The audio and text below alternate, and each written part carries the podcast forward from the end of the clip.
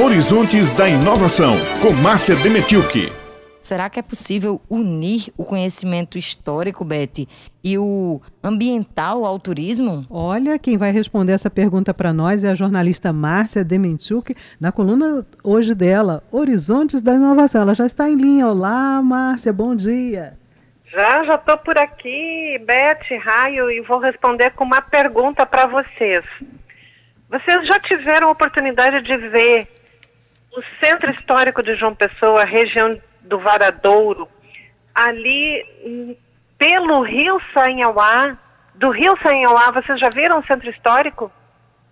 A visão do Costas para o Rio de frente para o centro, não. Essa eu ainda não conheço, viu, Márcia? Apesar de amar o centro histórico, é. ser frequentadora, essa visão aí especificamente eu não conheço.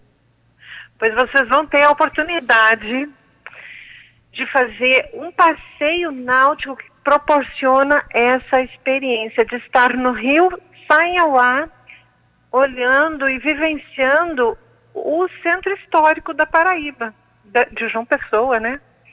Mas é uma, uma experiência muito bacana, muito interessante, um produto turístico inovador. Ele tem um roteiro ecopedagógico de sensibilização à proteção ambiental e reúne o conhecimento histórico. Desde o embarque, o embarque se dá lá em Cabedelo, no Jacaré. Ele vem percorrendo, então, o rio acima, como se diz, até a região ali do Varadouro. O programa faz essa conexão entre o mangue entre a história, é uma conexão ecológica, então, que, que é ambiental, de conscientização, e ele reúne todas essas questões, o turismo, a história, a biogeografia, e ele faz uma narrativa ambiental desses futuros possíveis para não só o município de João Pessoa, a região ali de Cabedelo, mas para no, nosso planeta em geral, né?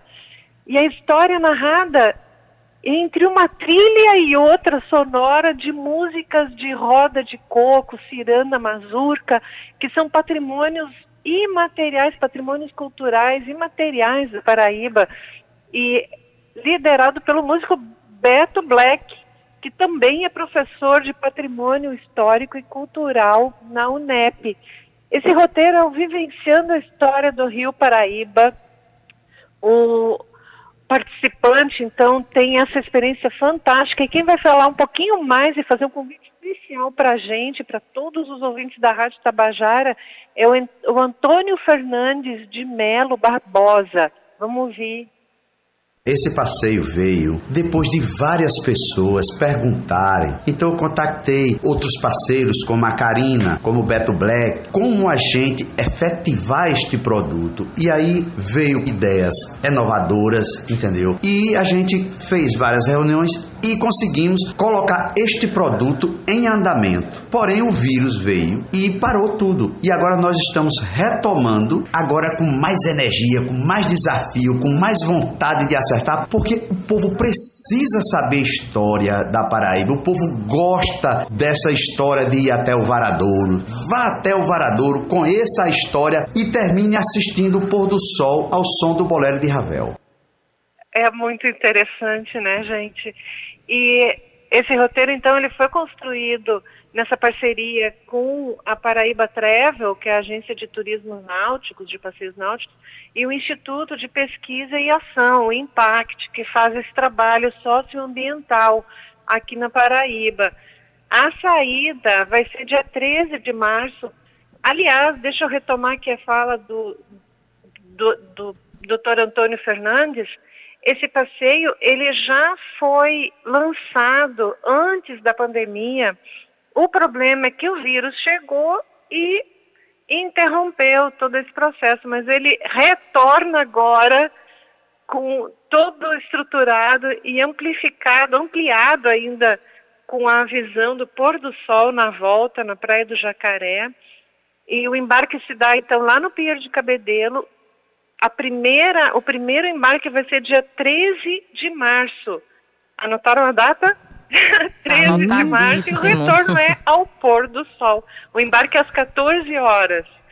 Tá bom, Beth Raio? Legal? Anotei tudo aqui, viu, Márcia? Dia 13 de março, 14 horas, saída ali do Jacaré. Eu estou encantada com esse projeto, porque nós somos bem apaixonadas aqui pela história e pelo meio ambiente. Então, quando a gente começou fazendo essa pergunta se era realmente possível unir o conhecimento histórico e ambiental ao turismo, realmente eu estava esperando que fosse algo menos lúdico, mas não, a gente vai poder vivenciar, é aprender sentindo cheiro, sentindo a vista, né?